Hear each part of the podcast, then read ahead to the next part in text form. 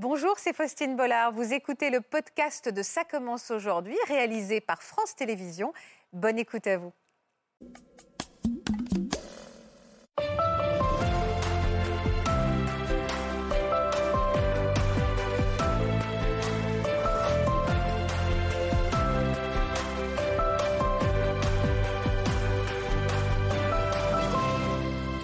Bonjour à tous, merci de nous retrouver pour ce premier direct de l'année, une nouvelle année sous le signe du partage, de l'échange, une nouvelle année ensemble plus que jamais et bien sûr une nouvelle année faite de douceur, de joie et d'amour quelle qu'elle soit, quel qu'il soit. Et de l'amour justement, il en a fallu à nos invités pour mener le combat dont ils sont venus nous parler aujourd'hui, un combat pour sortir l'un de leurs proches de l'alcool. Aux côtés de Laurent Carilla, notre addictologue, ils vont nous parler de ce sentiment d'impuissance qui a longtemps été le leur face à la dépendance de leur mère, de leur père ou de leur conjoint. Ce sont des parcours difficiles, faits de doutes, d'échecs parfois, mais de victoires aussi. Vous allez voir. Merci à eux pour leur confiance. Merci à vous pour votre fidélité. Évidemment, bonne année et bienvenue dans Ça commence aujourd'hui.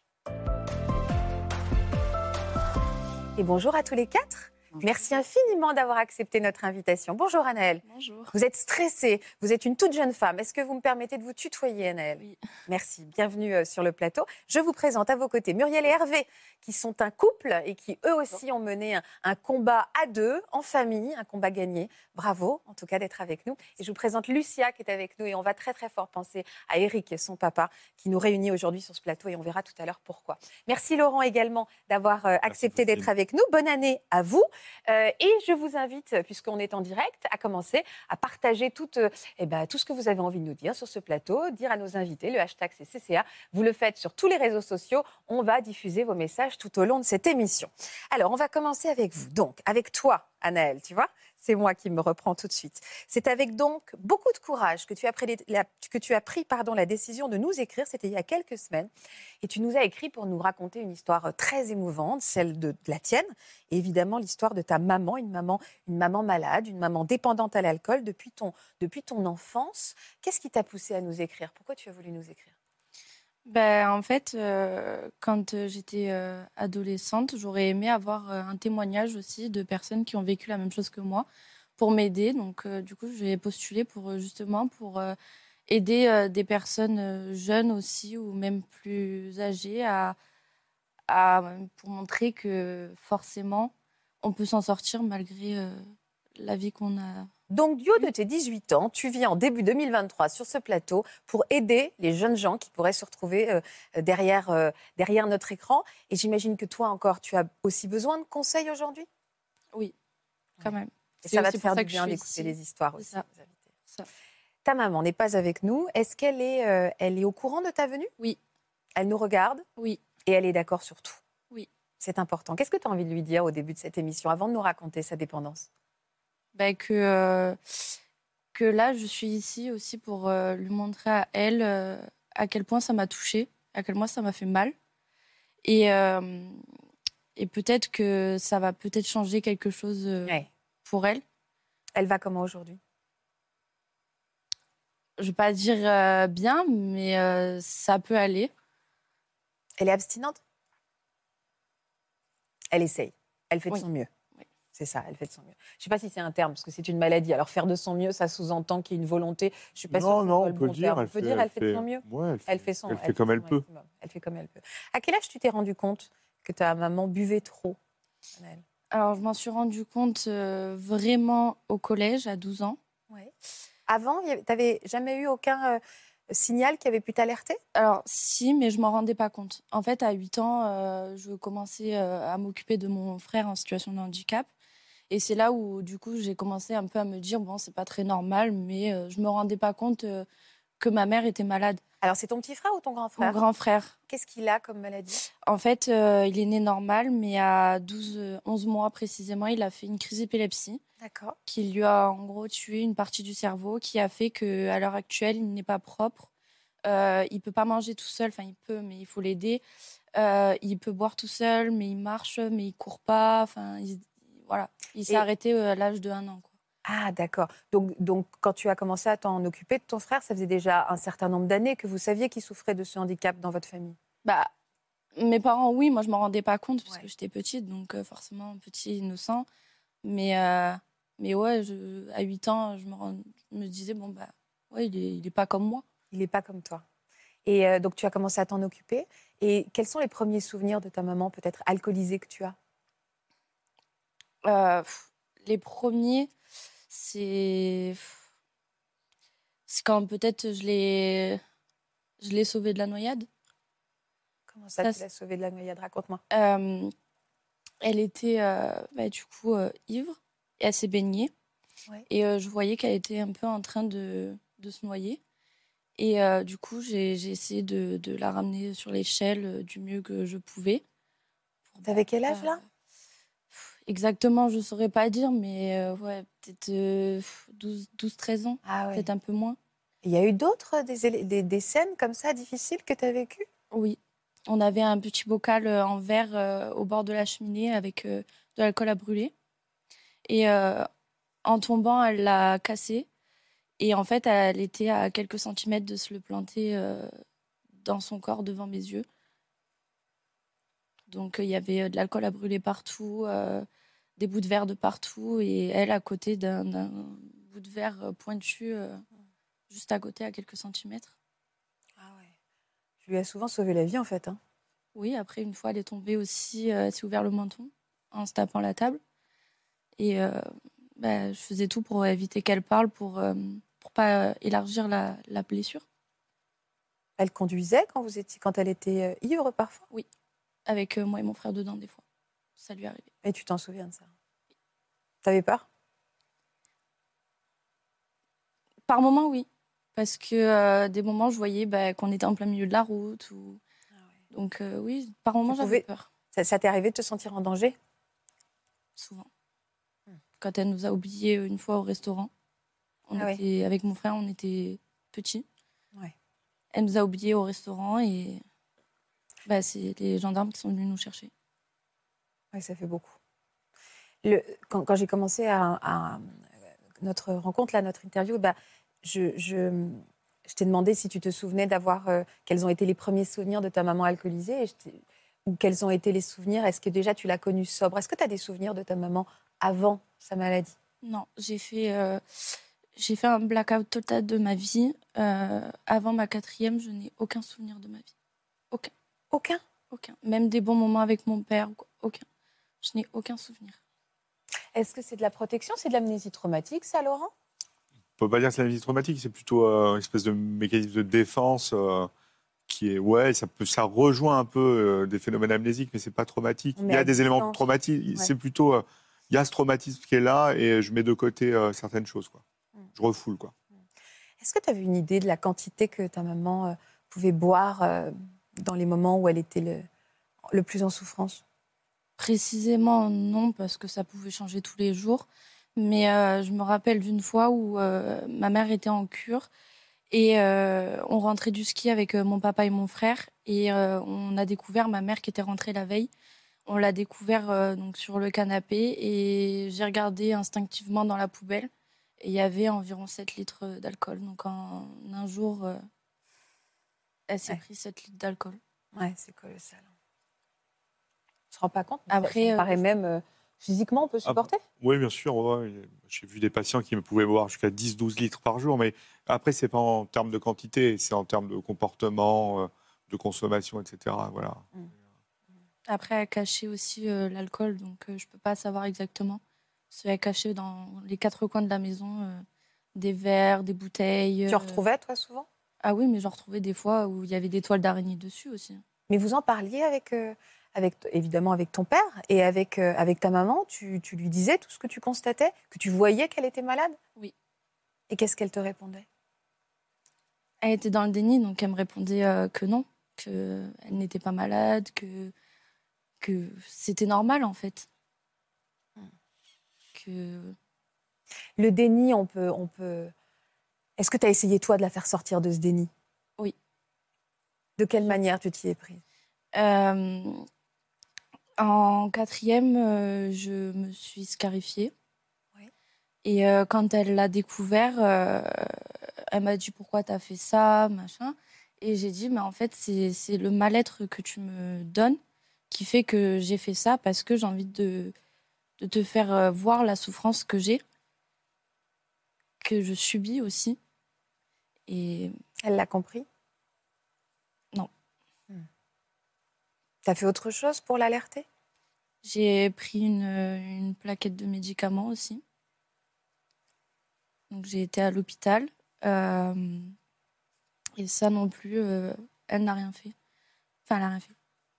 Elle a juste changé de place les médicaments, mais elle m'a dit où est-ce qu'ils étaient, par peur que je recommence. Mais en soi, pour euh, elle, son alcool, euh, non, elle n'a rien fait. Ton père, il a vu, les adultes autour de toi, ils ont vu euh, à quel point tu étais en détresse, tu as été accompagnée ou pas, Anaël Mon père ne l'a pas vu parce qu'il il était dans le déni. Ah aussi? Il avait l'espoir que ma mère euh, se soigne. Et puis, c'était un peu aussi la parole de ma mère euh, contre la mienne. Et euh, quand je lui disais ou quoi, ben, ma mère disait que c'était faux. Donc, euh, ben, mon père, il savait pas qui croire. Après, j'en ai parlé à des psychologues, euh, des assistantes sociales qui ne m'ont pas écoutée. Et euh, en quatrième, du coup, comme j'ai dit, j'ai parlé à un assistant social et lui euh, m'a écoutée. Et C'est fou que personne t'ait écouté avant avec euh, toute ta souffrance là que tu emmagasinais. Personne t'a donné du crédit à tes propos. peut-être que c'était euh, trop, trop pour être vrai pour les gens. Ouais. Tout ce que j'ai vécu, peut-être que c'était trop pour croire. Pourtant, tu me disais tout à l'heure qu'elle était partie en cure, ta maman. Ça veut dire qu'à un moment, il y a eu une prise de conscience de sa maladie et de son besoin de. Ben, ça a été en quatrième. En fait, euh, je suis passée devant un juge qui a dit que euh, je devais aller en foyer ou en famille d'accueil, Ah ce que j'ai refusé. Ouais. Et euh, du coup, je suis allée en internat la, la semaine. Et euh, je rentrais les Pour week-ends. pouvoir respirer un petit Voilà. Et euh, c'est là où elle a eu un déclic, ou je pense un petit déclic.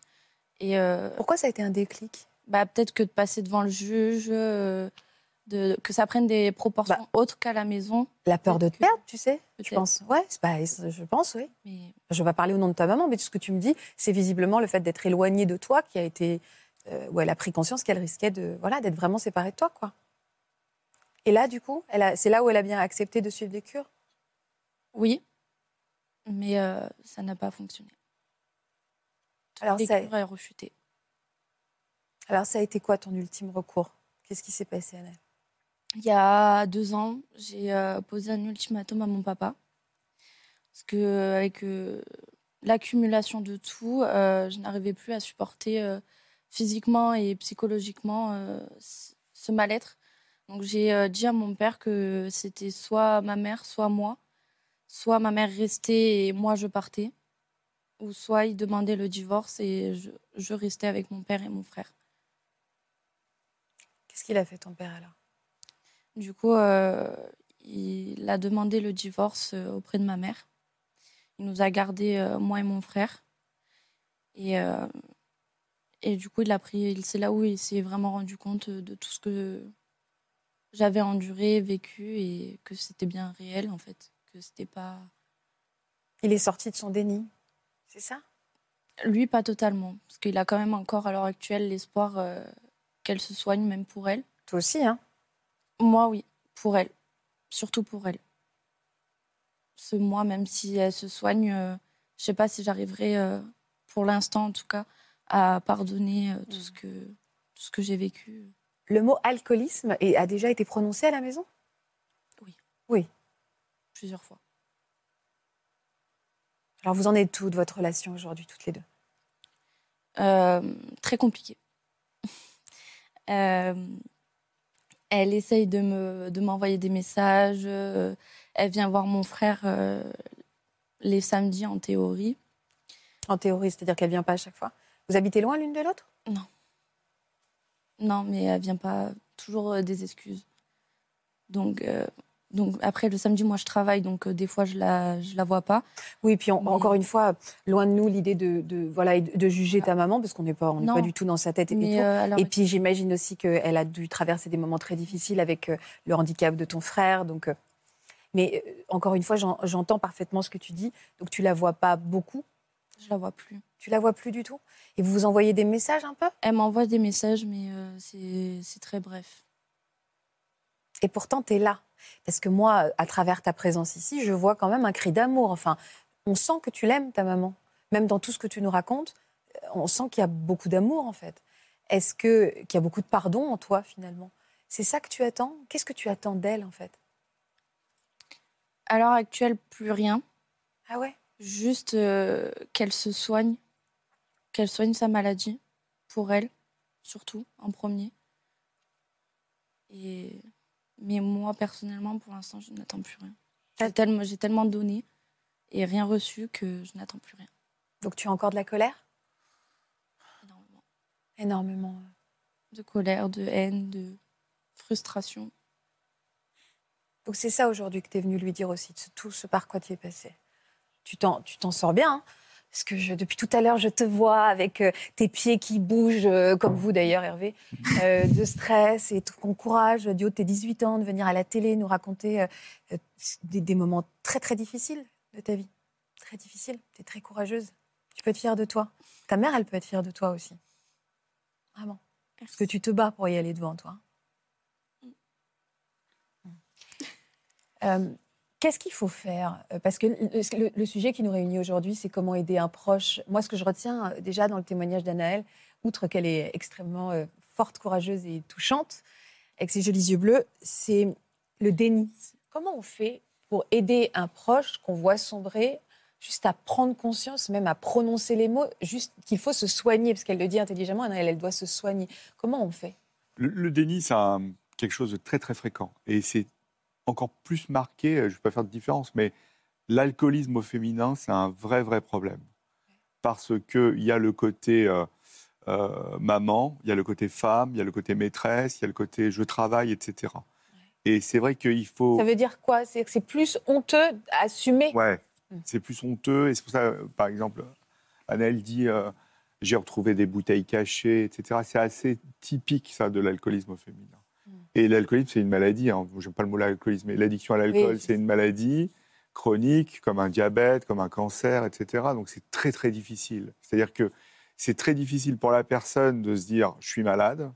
Et c'est très difficile pour l'entourage de gérer. Alors pour ça, il y a aussi des, des mouvements, hein, euh, euh, des associations comme Alanon qui peuvent aider. Alanon, c'est c'est une association euh, c'est avec des groupes de parole qui aident les, les personnes des familles, qui aident les familles, qui aident les ados, qui aident les enfants, etc. en leur donnant des conseils pour, pour Ouais. aider à cette prise de Ouais. conscience? Et, et tout doucement, euh, la personne, c'est, euh, ça marche quand même au déclic motivationnel quand même.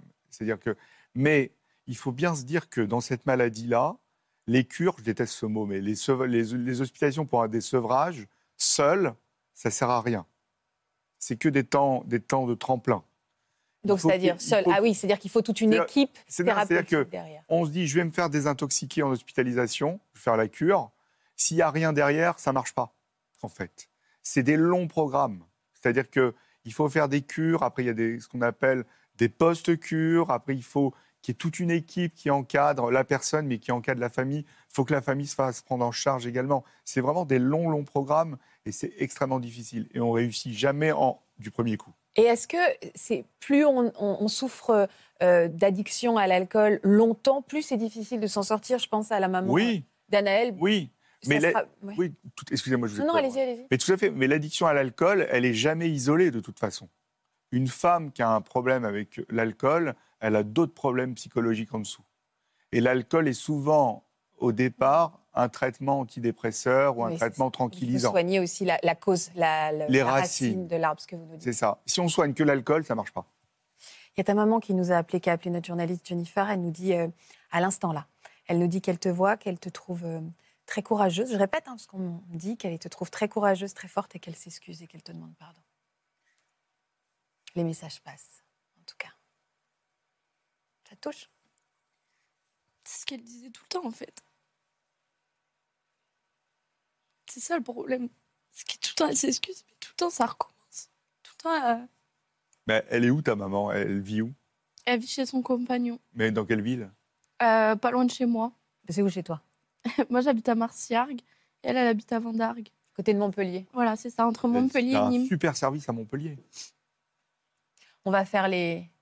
les comment s'appelle ça là Le lien. Le lien, merci. On va faire la connexion, on va faire le lien. Tu sais, peut-être que.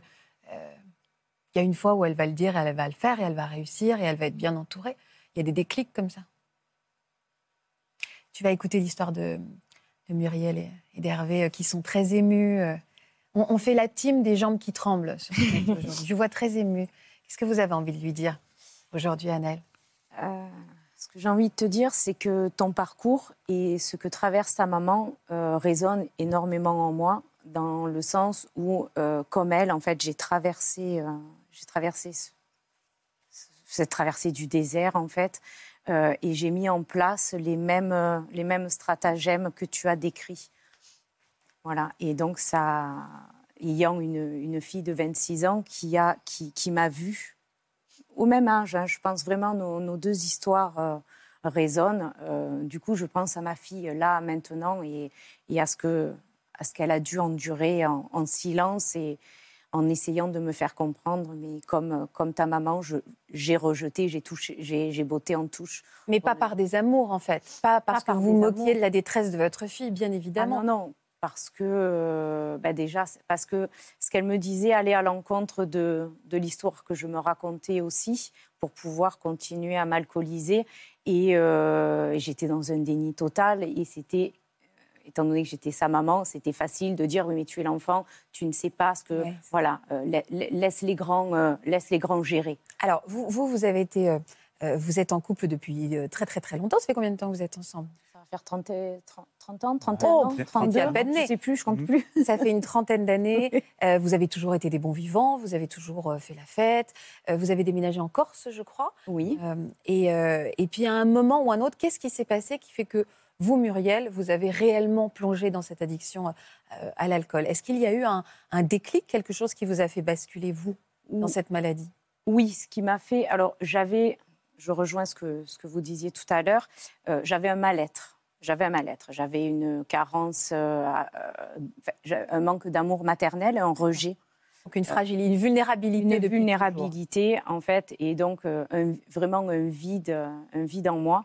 Et, euh, et je l'ai comblé euh, ben, par l'alcool. En fait, j'ai choisi, j'ai choisi mon arme. Ça s'est vraiment déclenché sérieusement, en fait, à la naissance de ma fille, quand je suis devenue maman et quand j'ai projeté un peu ce que ma mère ne m'avait pas donné et, ce que moi je voulais donner et ce que Ouais. l'amour que je ressentais pour ma fille. Ouais, je comprends. Vous avez pris conscience du, du- du gouffre abyssal qu'il y avait entre l'amour que vous donniez à votre Ouais. fille et ce que vous n'aviez pas reçu. C'est ça. Et, avec euh, voilà.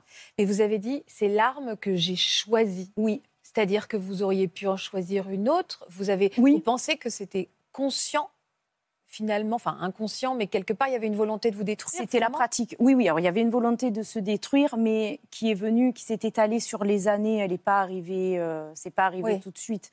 Euh, quand on est arrivé en Corse, donc on avait 18 ans, plus de parents. Les parents étaient restés sur Marseille, donc plus de garde-fous, plus de barrières. On s'est retrouvés entre jeunes, donc on sortait, on faisait nos premières expériences en fait avec l'alcool.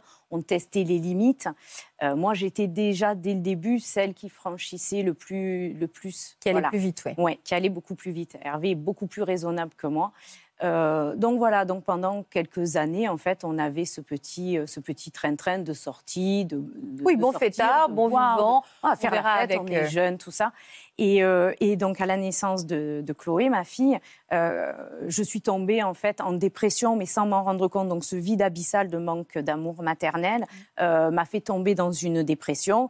Et ben, comme ben, je pratiquais euh, l'alcool depuis euh, plusieurs euh, années, ben, et qu'il y en avait toujours à la maison, ben, en fait, et que c'est en vente libre, Ouais, ouais, ouais, ben, en bien fait, sûr, je, voilà, j'ai choisi celle-là d'arme. À quel moment, Hervé, vous êtes rendu compte que votre compagne, votre femme, je ne sais pas si vous êtes marié, Oui, d'ailleurs, on est mariés. que votre femme plongeait ou tombait vraiment dans que ça devenait un problème, que ça devenait pathologique, que ça devenait grave? Alors, c'est c'est pas un moment précis, en fait. Vous l'avez vu C'est glisser? une zone de transition. Euh, D'abord, euh, on va dire, dans les débuts, comme elle l'a raconté, Ouais. Oh. j'étais j'étais partie prenant. On sortait. Magnifique, on, vous êtes magnifique. Ouais. on, on était un groupe d'amis, euh, on sortait tous les soirs, on bringuait tous les fêtard, soirs. quoi. Donc, L'alcool l'alcool euh, mondain. Mm. Elle, moi, les autres. Pas de problème. Euh, on grandit, on arrive à cette période de notre premier enfant. Déjà, on est en décalage avec nos amis. On a eu, on a eu no- notre enfant relativement jeune, 20 21 ans. Eux continuent à bringuer. Euh, nous, été une- la contrainte, on va dire, de ben, moins sortir. Donc moi, là, j'ai commencé à changer de rythme. Dire, bon, maintenant on a des responsabilités de parents, on va lever le pied sur des trucs. Et c'est là où ça a commencé, où on peut le dire comme ça. Mhm. Muriel, c'était, non, moi je lève pas le pied. c'est Ouais, elle a pas levé le cool. Voilà. Et ça allait, ça me convenait. Euh, presque le... Plein d'hommes qui aimeraient ça. Tout le soir, je- tous les soirs, je rentrais chez moi. Hop, Elle avait préparé un petit plateau, l'apéritif, Ouais, pour ouais, m'inciter, pour créer une ambiance. Moi, bah, c'est cool, t'arrives, la petite bière, le machin, c'est sympa. Jusqu'à un moment où euh, j'ai encore, j'ai commencé à percuter que ça allait pas. Quand je me retrouvais à boire, moi aussi, alors que je voulais pas boire. Ça, c'est fort. Vous étiez entraîné, vous aussi. Voilà, c'est-à-dire que je commençais à plus arriver à suivre son rythme. Vous lui avez formulé, vous lui avez fait le reproche en disant Oui. arrête, tu, tu Et me- puis déjà, il y a le changement envie. de boisson. On boit une bière, c'est une chose. Je reçois une pinte de vodka orange, c'est pas le même alcool. Puis en, en pleine semaine, le soir, à 19h, Ça n'a pas de je sens. fais Oh, on fait un truc, c'est quoi là? Non, rien. Ben, franchement, j'en veux pas. Donc, si on faisait pas d'apéro ce soir. Et vous là, voyez qu'elle était alcoolisée quand vous rentriez Ou est-ce que vous voyez qu'avant de se coucher, euh, vraiment, elle était ivre? Alors, je, pense qu'à ce moment-là, elle n'était pas encore, pas encore ivre quand Pas je rentrais. C'était, notre moment à nous. On rentrait, c'était Ouais. l'occasion d'enclencher. Euh, elle buvait pas la journée, elle buvait pas le matin. C'était que le soir. En fait, c'était perdurer des bons Ouais. moments festifs le soir. Ouais, ouais, ouais. C'est l'impression que j'avais. Donc, je les assumais, je les suivais, ça m'allait. Là, on est, moins, on, on est loin de la dépendance dans la tête. Moi, je- ce que là, vous faites, loin. je connais des tas de gens qui le font, hein, qui se retrouvent et pour le plaisir de se retrouver le Mmh. soir. Est-ce que, pardon, et vous me permettez à ce moment-là de faire cette petite parenthèse, est-ce que ça commence comme ça? Est-ce qu'on doit déjà être un petit peu s'alerter nous-mêmes quand on voit qu'on a l'apéro presque quotidien? Bah, ça, c'est euh, les 5 millions de Français actuels, hein, des buveurs excessifs. Donc, euh, on est au-dessus des normes habituelles. Les normes, c'est euh, deux verres par jour, pas tous les jours, 10 verres par semaine. Là, c'est euh, Deux verres par jour, pas tous les jours et, et pas plus de dix verres par semaine. ouais, avec deux jours sans consommer, D'accord. deux verres par jour euh, avec deux jours sans consomme. consommer, D'accord, 10 verres par semaine maximum. Et lors d'une occasion, c'est quatre verres. Mais quatre verres standards, hein, c'est pas des, Oui. des, des grands verres. Et euh, les Français sont des buveurs excessifs. Il y a 5 millions de buveurs excessifs. Et il y a qu'un million de personnes dans ces 5 millions qui se disent peut-être je suis dépendant. Et, et c'est à ce moment-là, et le dry January, justement, ça fait le- le- la bonne transition. Euh, pour les gens qui se posent des questions sur ce type de consommation excessive, ouais, je crois qu'on boit trop, je crois qu'on perd contrôle, là, à ce moment-là, se dire, ouais, autant faire le défi de janvier. Le défi de janvier, c'est un défi euh, voilà, qui est lancé euh, pour faire de la prévention. Et, et si on arrêtait de cons- après les fêtes, et si on arrêtait pendant un mois de consommer de l'alcool Donc on est vraiment dans votre cas. À quel moment vous avez senti que là, on avait donc basculé? Est-ce que vous avez commencé à, à consommer seul, Muriel? Alors, j'ai Ou la journée ou- commencé. Alors, non, on va dire que tout est- tout s'est accéléré les trois dernières années parce que euh, j'ai eu euh, deux décès euh, consécutifs lors de ces trois dernières années. Mon papa et ma maman. Voilà. Étant fille unique, ben, il a fallu que je gère, je gère ça. Et là, ça a vraiment planté le clou où, en plus de la dépression, de mon laisser aller et puis du, du ronron tout au long de ces années, là, j'ai vraiment perdu pied. j'ai vraiment perdu pied. Là, donc, je m'alcoolisais. Jusque-là, je tenais jusqu'à 19h. Je trouvais que c'était raisonnable. Et les trois dernières années, c'était 17h30. Et les week-ends, quand je pouvais, euh, de temps en temps, aller dans la cuisine, me faufiler. Jusqu'à le geste est assez clair, oui, me, me cacher en fait. Ah, mais me cacher, oui, oui. Et vous avez pu mettre votre vie en danger, vous aussi? Oui, oui, oui. Moi aussi, euh, il m'est arrivé quelquefois de rentrer avec euh, ma fille euh, à l'intérieur, enfin en voiture et de frôler des accidents ou de frôler l'irréparable, hein, mais sans, sans conscience vraiment du danger, en pensant toujours que c'est bon, je gérais. Vraiment, il y a une déconnexion euh, de la, avec la réalité. Euh, j'ai mis un petit peu ma santé en danger aussi parce que, pareil, bah, j'ai fait des chutes dans des escaliers euh, lors de soirées, enfin voilà. Et j'ai fait deux AIT. Voilà, c'est euh, des accidents ischémiques transitoires, c'est des, c'est des mini AVC. Voilà, Ah ouais. c'est vraiment le cerveau qui euh. Mais vous nous dites, et ça, c'est ça, c'est l'alcool. C'est- Ça, c'est ouais, Une conséquence faut directe de hein, l'alcool. que l'alcool, euh, c'est euh, quand on dit santé et qu'on trinque ensemble, la santé et l'alcool, ça n'a rien à voir. hein. C'est-à-dire, L'alcool, c'est Oui, responsable, c'est responsable d'accidents vasculaires cérébraux, c'est responsable d'accidents cardiaques, c'est responsable d'accidents hypertensionnels. Donc, euh, c'est pas si anodin que Donc on se souhaite la santé et on pose le verre. Ouais, c'est- On peut faire, on peut faire un peu ça. Par contre, euh, il y, a- il y a cette histoire de déni qui revient dans vos deux Mhm. histoires. Pour ceux qui nous regardent, à- quels sont les signes qui doivent nous alerter comme quoi, même soi-même, hein, pas forcément l'entourage, là je suis en train de glisser vers, euh, vers une dépendance euh, anor- anormale, quoi, vers la maladie. bah, je perds contrôle, j'arrive plus à me contrôler. Les 5 C, c'est ça? Ouais, ouais, c'est. on- Donc je perds le contrôle? je perds le contrôle, j'ai des envies irrépressibles de boire, Ouais. ça devient com- complètement compulsif, je pense qu'à ça. Euh, c'est un peu continu, c'est un peu tous les jours, c'est un peu n'importe comment. Et euh, je commence à avoir des conséquences sur ma santé. Et, et c'est pas que la santé physique, c'est psychologique, c'est même social. C'est voilà, euh, euh, j'oublie mes enfants là, euh, je prends la Oui, voiture euh, décrit. alcoolisée, je tombe dans les escaliers, etc. Euh, faut- Comment vous avez essayé de lui, rendre, de lui, de lui tendre la main ou de l'aider à s'en sortir ou de la secouer Hervé? Je ne sais pas comment vous y êtes pris d'ailleurs. Ben, Certainement de toutes les manières. Que voilà. J'ai tout essayé. Je crois avoir tout essayé. Il y a eu la phase, comme je disais tout à l'heure, il y a une espèce de rythme qui, a- qui s'est décalé entre nous. Moi, je voulais lever le pied, elle, pas forcément. Donc j'ai une phase, euh, ok, j'accompagne, c'est pas grave, elle fait comme elle veut, je, je fais ce qu'elle veut, je fais ce que je veux. Puis voyant cette euh, récurrence, c'est-à-dire, ben, moi, je prends plus d'apéritif et toi, t'en prends encore. Après, il y a un petit côté un peu euh, moralisateur en disant, tu te rends compte, tu es toute seule, pourquoi? Je te, je te lance le défi de ne pas boire pendant une semaine, et moi non plus, bien sûr, ou le premier qui craque, par exemple, ce genre de. Ouais, de jeu presque. Voilà, essayer par le jeu. Parce que quand on en discutait, ouais, tu étais plutôt en mode euh, non, ça va. Donc il faut savoir qu'elle a un tempérament. Euh, elle est gourmande en soi, elle pourrait mettre trop de sucre, trop de sel, trop d'alcool. Quand elle aime bien quelque chose, Un peu excessif. elle, est dans Ouais, la- c'est elle ça. peut être facilement dans Ouais, l'excès en général. C'est pour ça que j'ai pas mis, j'ai pas mis le, le mot alcoolisme sur son comportement par rapport à l'alcool. Ça aurait pu être des fraises tagada, c'était pareil. Pour vous, c'était excès. C'est juste excès. l'excès, mais comme elle peut, voilà, c'est de l'excès. Et donc il a fallu du temps de ben, la pousser à faire un peu ses. On essaye de, on fait des breaks. Là, il y avait les tensions se créer. Mm. Là, les jeux, ben, ça marchait pas. C'était pas amusant. C'était pas amusant. Ou, euh, deux jours après, elle disait ouais, c'est bon, euh, ah, c'est bon, on a assez joué. Voilà. qui est Donc là, moi, ça a commencé à m'alerter, mais j'y mettais toujours pas le mot maladie dessus. Là, je commençais à dire, euh, Ah, ben, tu rentres. Moi, je pensais que boire tous les jours, la définition, c'est alcoolique. Donc, je me disais pas, tu es malade. Je me disais, oh, tu, commences, tu es alcoolique, là, tu commences à avoir cette étiquette, attention. Donc voilà, j'accompagne, pas la différence. enfin, j'inquiète, bien sûr. machin. Et puis, on est passé par des phases de, de pression aussi, où la faire culpabiliser, euh, les lendemains de soirée, lui raconter, parce qu'on on a Les passé des blackouts. parties d'adolescence, on n'a pas eu les mêmes. hein. On était dans les mêmes soirées, mais on passait pas les mêmes soirées. C'est-à-dire?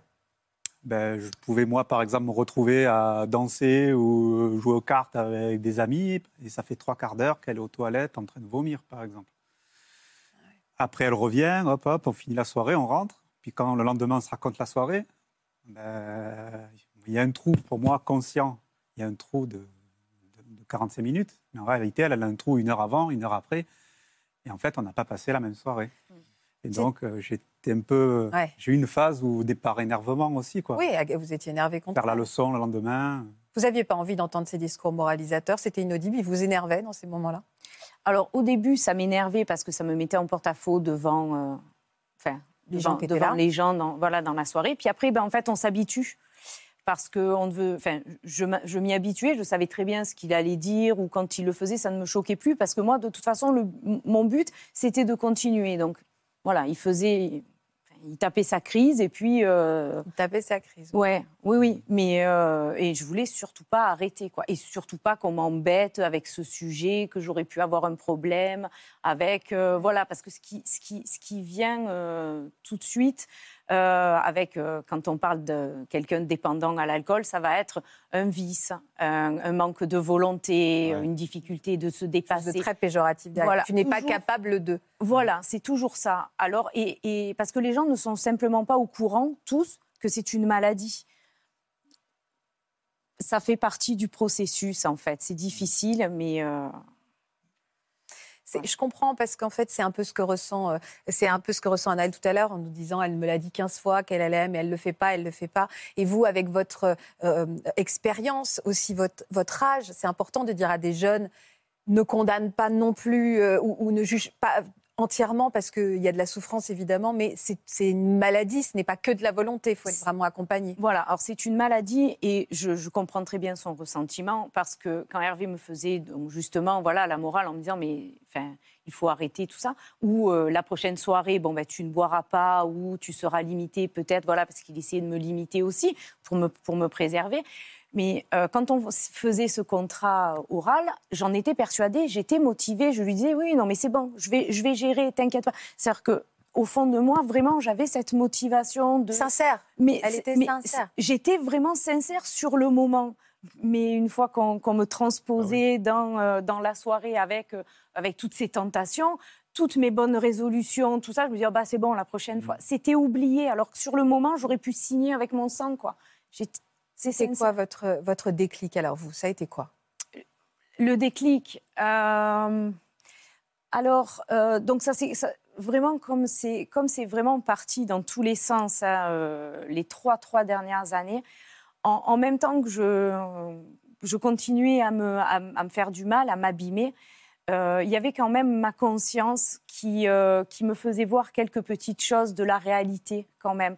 C'est-à-dire que euh, je me disais, vraiment les derniers temps, je me suis dit, voilà, tu reproches à ta mère de, ne s'être jamais occupée de toi. Et là, là, ce que tu fais, c'est que tu, tu, tu, tu fais exactement la même chose. Tu es là à la maison, tu prépares les repas, tu as fait faire les devoirs aux enfants, mais une fois que tu les as mis tous les deux devant la télé, euh, tu te mets dans un coin et tu te mets à, à- à picoler seul et tu ne t'occupes plus d'eux. Donc au final, ce que, ce que tu reproches à ta mère, tu es en train de le reproduire et, et la souffrance, enfin le, le mal que tu as à l'intérieur, tu, tu vas finir par le transposer à tes enfants. Est-ce que c'est vraiment ça?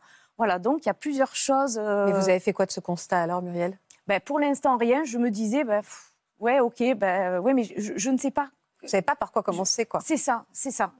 Co- comment, comment je fais? Je veux bien, mais je peux pas. Elle en a, elle en a juste pris conscience. Oui, j'en prenais conscience. Que, et c'est là où j'ai pris vraiment conscience, où j'ai commencé à sortir du déni en me disant, bon, là, il y a vraiment un problème. Là, là il y a vraiment une déconnexion avec la réalité. Et tout en malheur, tu es bien gentil avec tout en malheur. Mais euh, pen- pen- pense pas qu'à toi, pense aux autres aussi. Ouais, parce que tu vas entraîner tout le monde dans ta chute. Regarde Hervé, il y a un moment, il y a un moment, il va partir, tu vas finir toute seule, tes enfants vont se détourner de toi. Est-ce que tu vas, tu vas les abîmer aussi? Est-ce que c'est vraiment ça? Est-ce que voilà et, et, et en même temps, donc pendant que ça, et ce soir-là, voilà, bon, il y avait ça qui tournait dans la tête, euh, et j'ai vraiment senti au niveau du plexus comme si on tirait la sonnette d'alarme.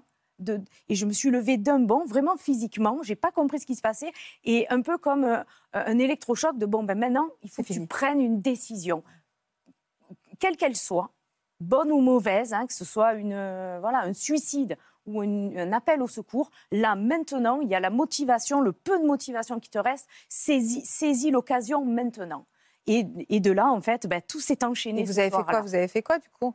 Alors j'ai fait quoi? Je suis montée dans ma chambre, j'ai je me suis plantée au milieu de la pièce, j'avais la, salle de bain d'un côté en me disant bon ben je m'ouvre les, veines ou je regarde la et de l'autre côté j'avais la penderie avec mes habits, la valise. Je me suis dit ben voilà, tu vas t'ouvrir les veines ou tu vas faire une valise pour aller à l'hôpital?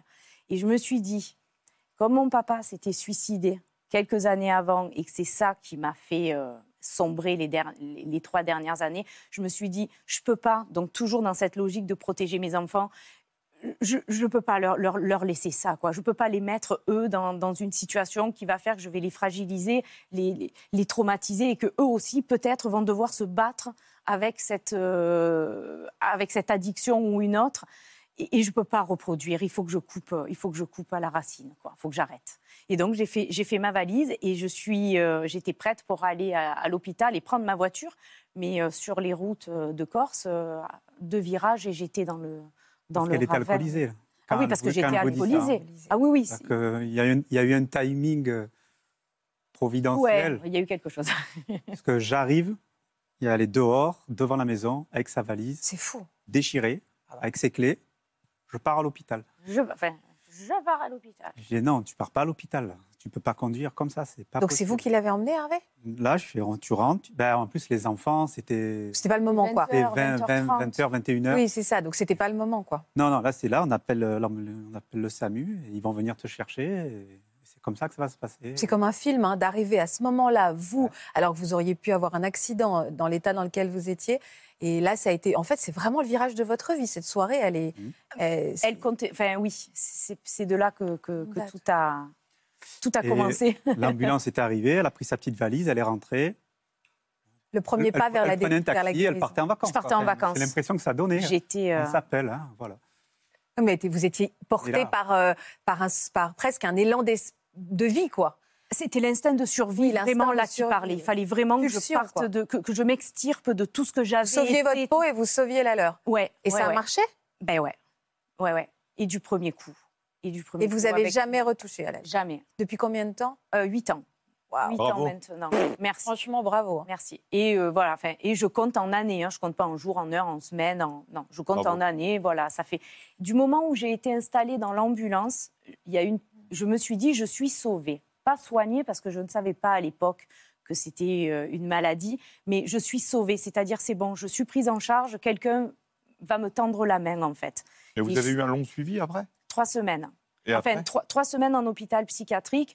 Pff, Un an, un an et demi euh, mensu- avec un rendez-vous mensuel chez la psychiatre, Ouais. euh, avec un petit traitement, un régulateur d'humeur en fait. Ouais. Voilà, où elle m'a Faut, dit. faut ça, hein, pour un an, c'est ça. C'est au ça, moins hein, un an de sortir. traitement, ouais. Ouais. Une fois qu'on est parti, c'est au moins traitement. Et puis vous me le dites souvent, c'est pluridisciplinaire. Ah Il ouais, faut, faut être suivi vraiment par toute une équipe. ouais. hein. Ben, ça a été plus. Enfin, moi, j'ai vraiment eu voilà, la cure pendant trois semaines. Donc, je pense qu'ils ont fait. hein, voilà, C'est costaud. ils avaient- Bon, après, voilà, il- ça a été quand même assez costaud le, le- le traitement. Après, personne n'est égal devant l'addiction. En plus, voilà. les mêmes Ouais. choses.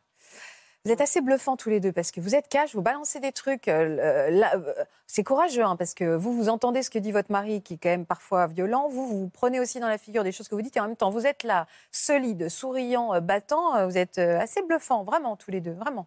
Parce Vraiment. que c'est derrière nous tout ça, Ouais, en réalité. Ouais. On en a beaucoup parlé, on n'a pas, on pas de mal à en parler. ouais c'est fort. Ça même, ça remue un peu d'en reparler maintenant. Oui, j'ai vu dans vos yeux que c'était remuant, bien sûr. Bien sûr. Mais il faut en parler, il faut sortir du tabou et il faut surtout expliquer aux gens voilà, que c'est une maladie, que euh, c'est pas un vice et surtout que avec un accompagnement, On peut s'en sortir. Ouais. Mais il faut sortir du déni. Et il faut sortir du déni. Et je voudrais que maintenant on donne toute notre, notre attention et notre euh, douceur à Lucia, parce que je voudrais qu'on écoute aussi son histoire, l'histoire euh, d'un papa, Eric, auquel euh, vous êtes venu rendre hommage aujourd'hui aussi. Ça fait combien de temps qu'il est décédé, votre papa? Ça va faire un an le 26 janvier. Là. Comment ça va, vous? Ça va. Bon, on n'a pas le choix, hein, on regarde de l'avant et, euh, et puis on avance et puis voilà. Est-ce que vous nous permettez de faire la connaissance d'Eric Euh, Vous nous avez confié quelques images, vous allez nous raconter vos souvenirs d'enfance à travers elles. Et c'est des images que vous avez choisi d'illustrer par une chanson, euh, par une musique, euh, co- des cow-boys fringants, euh, que vous aimiez beaucoup tous les deux, je Ouais. crois. Donc on va sourire aussi. Regarde. Ça, c'est la première photo de mon papa qui est né en 1974. Et là, c'est moi dans ses bras. Il a rencontré ma maman très jeune et je suis née en octobre 2001 à Toulouse. J'ai vécu une enfance classique et j'ai grandi en campagne.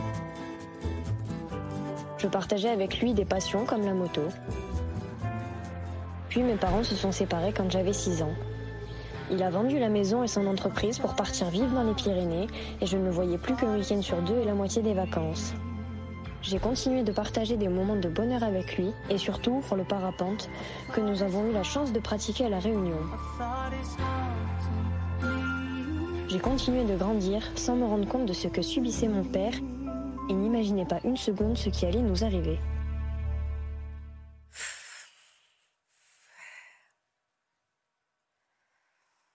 T'es forte toi aussi, hein Tu peux tutoyer? Il avait quel âge ton papa? Il avait 47 ans. Tu lui ressembles? Vous étiez beaux Beaux tous les deux, vraiment. Quand tu vois ces images, c'est quoi? C'est qui te- qui t'envahit? C'est évidemment le chagrin, mais quoi d'autre quand tu vois ces images? Mais c'est quand même la joie en fait, parce que. Ah. euh, alors oui, c'est triste, hein, c'est triste. euh, je vais le dire, ça fait chier. Et, euh, mais on essaye de garder que le positif et tous les beaux moments passés ensemble et tout ce qu'on a pu vivre ensemble. Et, euh, et je crois que c'est le plus important maintenant. Plutôt que garder le négatif et euh, ce qui a été dur et ce qui a fait mal. Et, euh, sinon, on s'en sort pas, quoi. Sinon, toute notre vie, on est triste et puis, et puis on n'avance pas. À 21 ans, tu, nous dis ça, quoi. Grande maturité. Et, ces, phrases que tu viens de dire, elles doivent avoir une résonance dans tous ceux qui nous regardent et qui sont en souffrance aussi. Et tu as raison, faut avancer, tu as raison. À quel moment tu t'es rendu compte, toi, que ton père était dépendant à l'alcool? Je pense à Euh, Anaël, qui, vous êtes à peu près dans les mêmes âges. Toi, tu avais quel âge? Ouais, moi j'avais 19 ans. Euh, il me l'a annoncé en fait euh, en mai 2020. Je suis, euh, je suis venue en vacances chez lui. Il m'a dit euh, Écoute, Lucia, j'ai un truc à te dire. Euh, J'en ai marre de te mentir, je suis, euh, je suis alcoolique. Alors, euh, sur le coup, euh, ok, on comprend pas trop, c'est flou. euh, est-ce que- est-ce qu'il en est vraiment là? Est-ce qu'il se rend compte de la proportion des mots? Ok. On se rend pas trop compte à cet âge-là. Alors, euh, je suis rentrée chez moi, j'ai un peu continué ma vie et c'est un peu comme si cet aveu-là, il était passé, euh, il était passé comme ça en fait. Ouais. Je n'ai pas réalisé à ce moment-là. euh, pour moi, Ce que ça euh, voulait dire vraiment Ouais, je, on n'en a pas trop reparlé. euh, il s'est pas étendu là-dessus. euh, il avait, l'air- il avait l'air d'aller bien quand je suis allée le voir.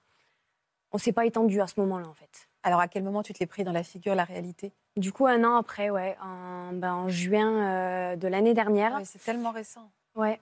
Euh, Il y a eu des petits moments pas super cool dans ma vie, un petit enchaînement entre un petit frère malade, une séparation.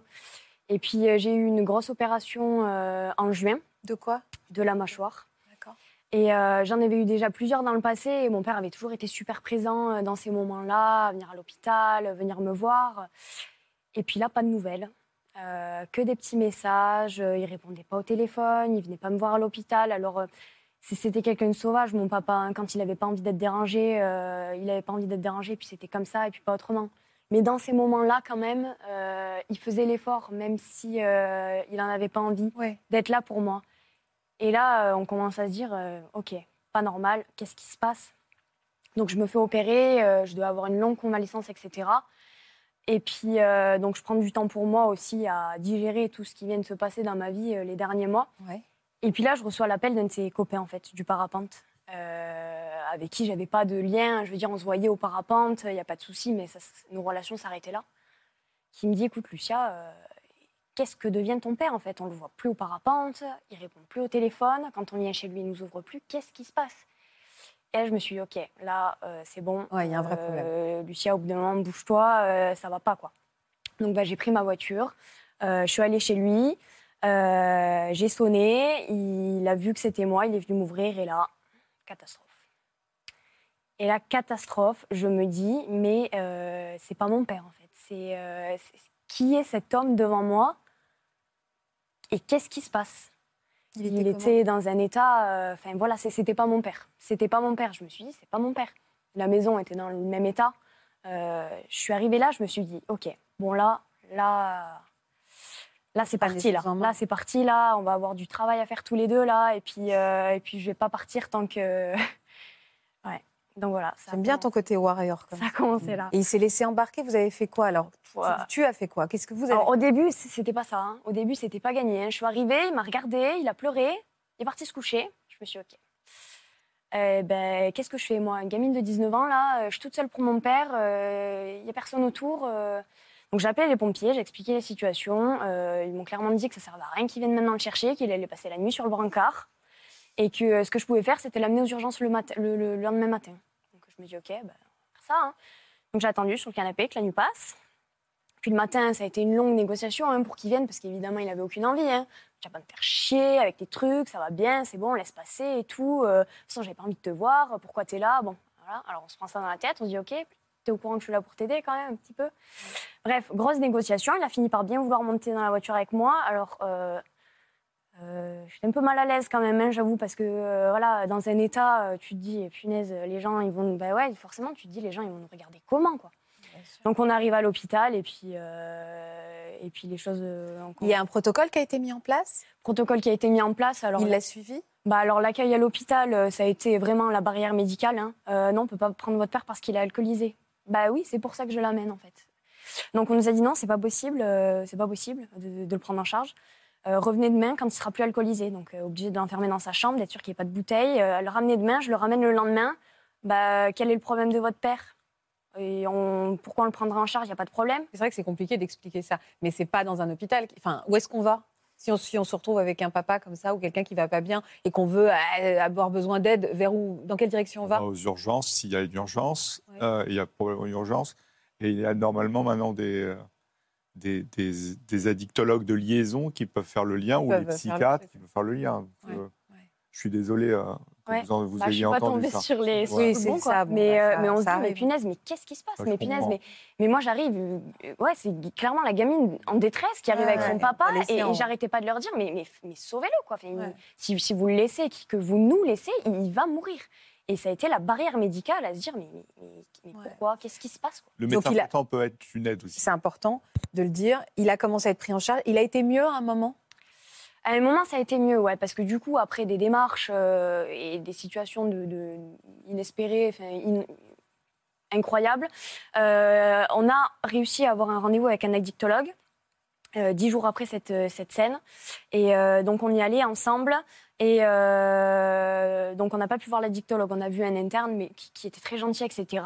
Et euh, voilà, qui semblait enfin nous tendre une main. Ok, donc il a remis un petit carnet à mon papa. Voilà, tous les jours, vous allez noter sur ce carnet euh, qu'est-ce que vous buvez, comment vous vous sentez, euh, quand vous avez envie de recraquer, etc. Avec une petite ordonnance, avec un petit anxiolytique, un somnifère. Et euh, merci, on se revoit dans 10 jours. Et puis ça a été comme ça pendant un moment. Donc euh, moi, pendant ce temps, j'étais avec mon père. Et puis euh, il y avait le soutien psychologique, le soutien aussi euh, de reprendre une vie à peu près normale. Voilà, manger normalement, avoir une vie sociale, etc. Et, parce que tu étais là. hein.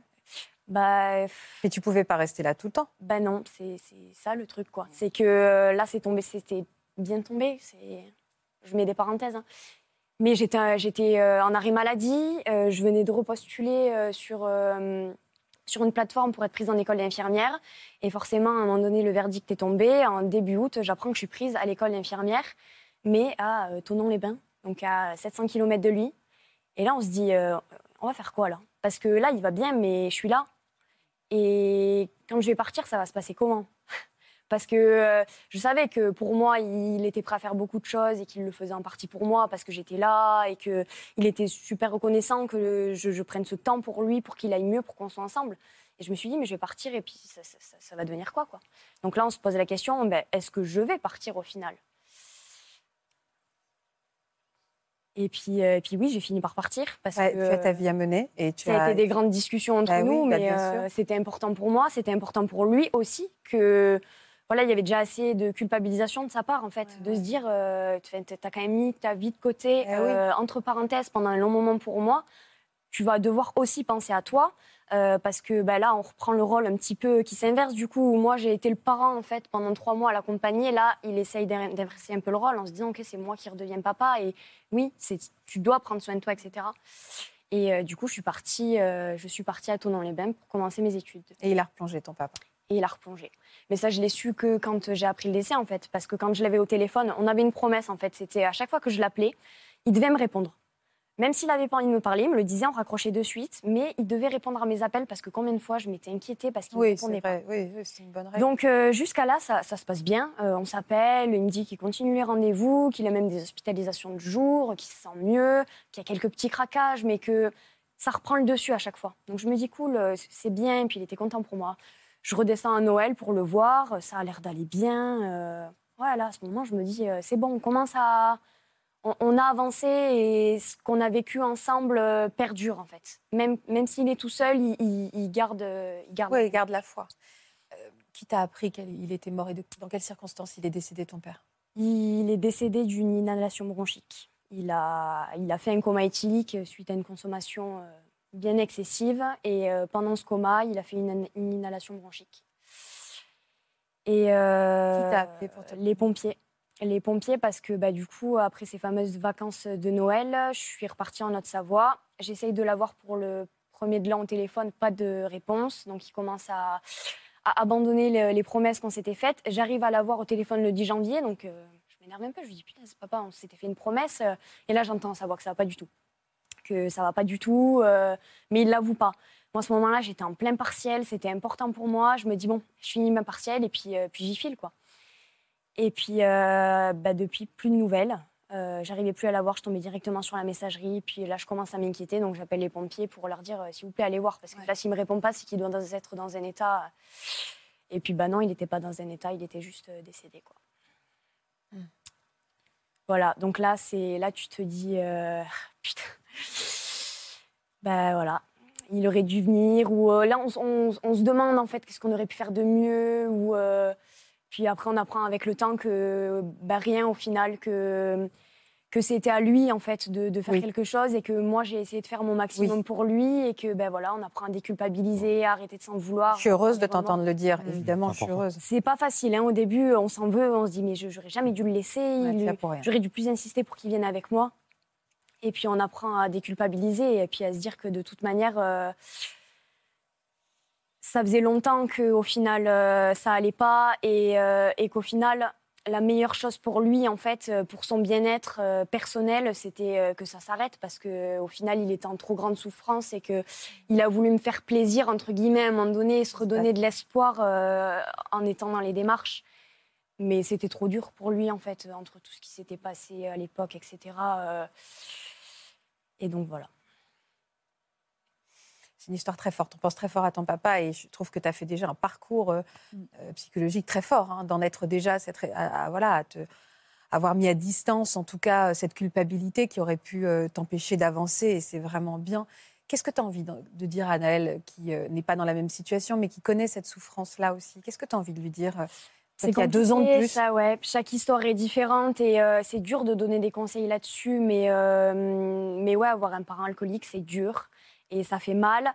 Et je crois qu'il faut aussi arriver à, malheureusement, euh, un peu euh, penser à soi aussi dans ces situations et, euh, et déculpabiliser et, euh, et oui, être là pour la personne. Euh, alors, toi, c'est compliqué avec ta maman, les relations, mais, mais tu as déjà fait beaucoup et, c'est déjà bien.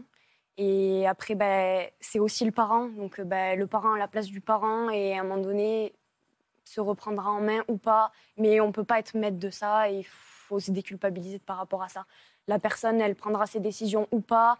Et il y a qu'elle qui pourra faire en sorte que ça change ou pas. Et au final, oui, les proches et les aidants, c'est important le soutien, mais tout, tout ne partira que de la personne en elle-même au final. C'est pour ça que j'ai lâché l'affaire et que je lui laisse, euh, je la laisse décider de, de ce qu'elle a vraiment envie de faire. Tu as fait tout ce qu'il y avait à faire. Tu n'as pas lâché l'affaire. Peut-être pas assez. Mais tu as fait. C'est vrai, c'est bien de formuler comme ça, vous avez raison. Extrêmement rapidement, si on avait trois conseils à donner, ils vont s'afficher derrière, Laurent, pour tous ceux qui nous regardent. Ah bah, il, faut, il faut maintenir un lien, un lien familial, ça c'est important, même s'il y a des moments où c'est difficile ou pas. Mhm. Il faut accompagner vers du médical, vers de, de la santé.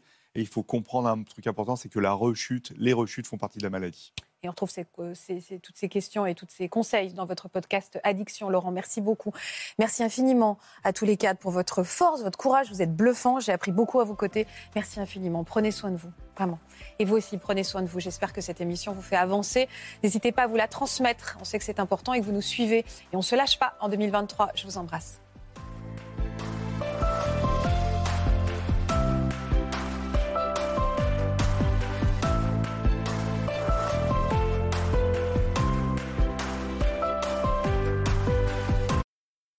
Voilà, j'espère que ce podcast de Ça commence aujourd'hui vous a plu. Si c'est le cas, n'hésitez pas à vous abonner. Vous pouvez également retrouver l'intégralité de nos émissions sur France.tv.